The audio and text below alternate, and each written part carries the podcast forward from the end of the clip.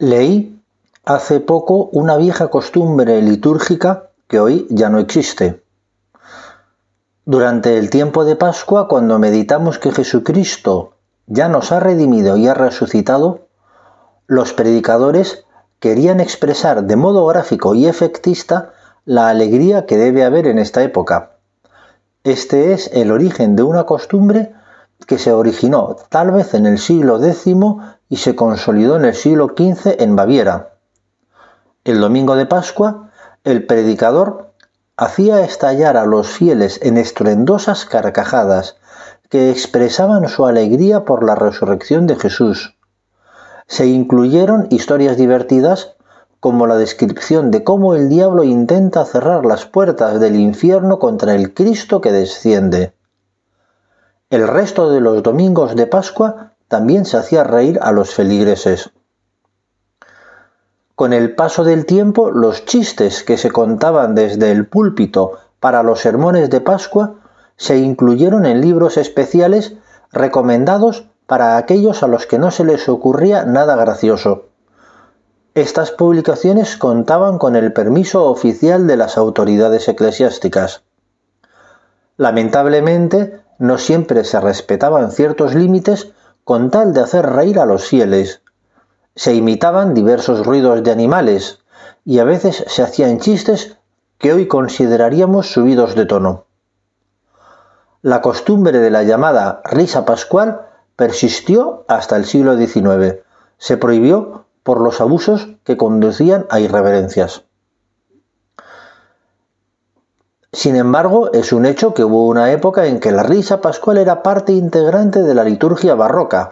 Puede que sea una forma bastante superficial y externa de alegría cristiana, pero es hermoso que la risa se haya convertido en un símbolo litúrgico. Esta costumbre, que ya es historia, me ayudó a reflexionar sobre los sentimientos.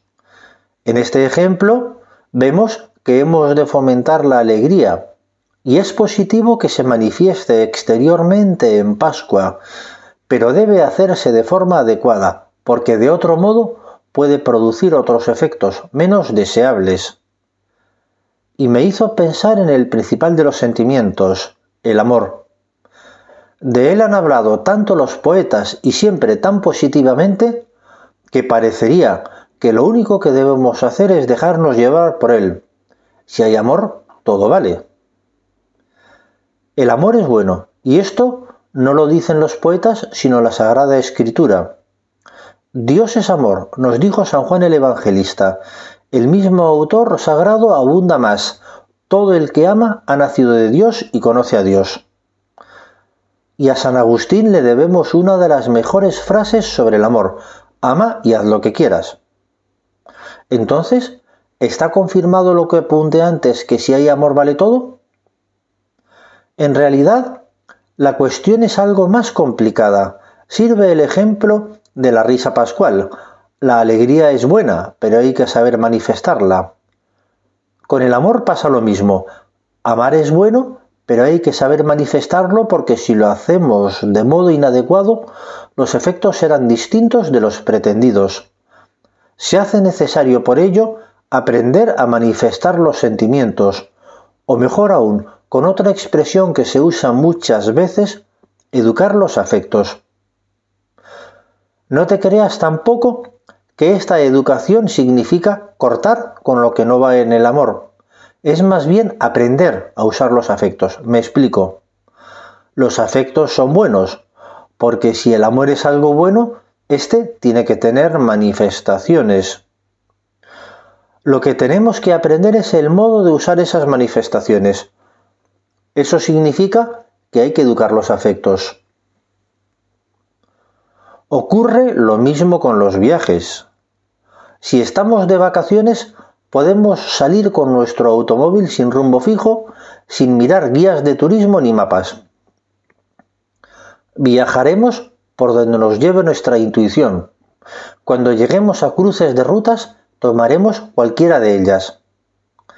En ese caso, Puede que visitemos algún lugar interesante, pero será por casualidad. Lo más normal es que lleguemos a ciudades y pueblos sin demasiado interés. En cambio, si hacemos bien las cosas, antes de salir de viaje decidimos nuestro destino y planificamos nuestro viaje. ¿A qué ciudades iremos?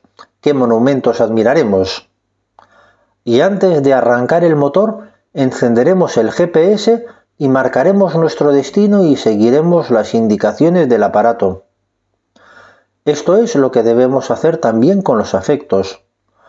Podemos dejar que nuestros afectos viajen sin rumbo, pero en ese caso, si nuestro amor llega a algo que merece la pena amar, será de casualidad. Y el principal objeto de nuestro amor es Dios. Fue Jesucristo el que dijo que hemos de amar a Dios con todo nuestro corazón y a los demás como a uno mismo.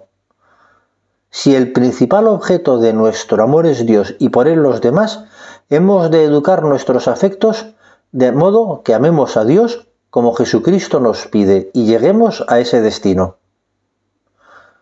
Y la pregunta que a todos nos surge ahora es cómo educar los afectos de un modo tan elevado.